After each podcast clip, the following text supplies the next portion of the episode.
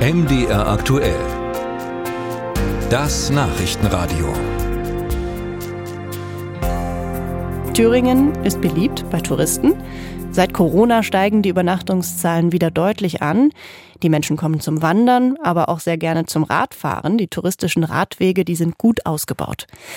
Anders sieht das beim Radfahren im Alltag aus. Das kann in Thüringen tatsächlich teilweise zum Abenteuer werden. Es fehlen sichere Radwege. Das Land will eigentlich mehr tun. An dem Versprechen gibt es jedoch Zweifel. Jan Breuer berichtet. Wer in Erfurt aus der Innenstadt mit dem Fahrrad zum MDR Landesfunkhaus will, braucht nicht nur Kraft in den Beinen, denn es geht bergauf, es braucht ebenso Mut, vor allem für die Passage zwischen Gotha-Platz und dem Landesfunkhaus. Vierspurig ist die Straße hier. Einen Radweg gibt es nur für die Bergabseite. Bergauf bleiben Fußweg oder Straßenrand. Beliebt ist beides nicht, bei Radfahrern wie Fußgängern und Autofahrern. Der Radweg fehlt. Ein Beispiel von vielen im Freistaat, ein Problem von vielen für Radfahrer. Es gibt natürlich Schwierigkeiten mit Straßenbahnschienen, es gibt Schwierigkeiten mit Schutzstreifen, die viel zu schmal sind, äh, es gibt äh, Schwierigkeiten mit Radwegen, die irgendwo plötzlich im, Nirvana enden. Thilo Braun sagt das, der Co-Vorsitzende der Thüringer Sektion des Allgemeinen Deutschen Fahrradclubs. Gerade erst hat der ADFC seine Fahrradklima-Umfrage veröffentlicht. Dabei werden alle zwei Jahre bundesweit Radfahrer und Radfahrerinnen befragt, wie wohl sie sich in ihren Städten und Gemeinden im Sattel fühlen. Das Ergebnis für Thüringen, vorsichtig formuliert, es gibt viel zu tun, Thilo Braun. Es muss nicht, müssen nicht immer Radwege sein, aber eine Radinfrastruktur. Dass man eben sagt, hier kommt vielleicht eine Fahrradstraße hin oder hier wird Tempo 30 eingerichtet.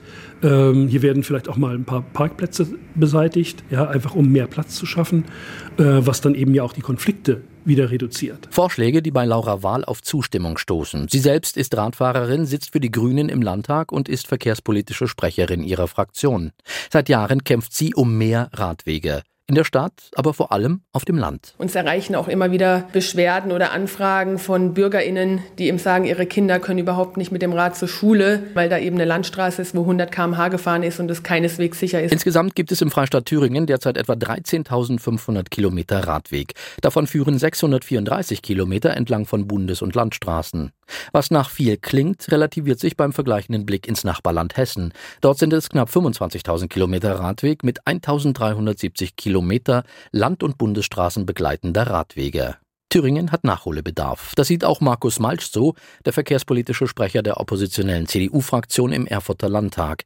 Die Schaffung von Radinfrastruktur um jeden Preis an jeder Stelle im Land sieht er dennoch skeptisch. Wir müssen gucken, wo sind die Gegebenheiten tatsächlich da, wo kann man eine Radinfrastruktur, weil sie halt gut, äh, ich sage jetzt mal, ein Grundzentrum erreichbar ist, da kann ich die ausbauen. Das ist überhaupt kein Thema. Die Frage ist, ist es für den täglichen Bedarf, ja, nein? Ist es für den touristischen Bedarf, ja, nein? Das muss man halt äh, selektieren in Thüringen, weil ich halt die unterschiedlichen geografischen Gegebenheiten habe. Doch wie viel Geld steht denn nun für den Ausbau von Radwegen im Jahr 2023 zur Verfügung?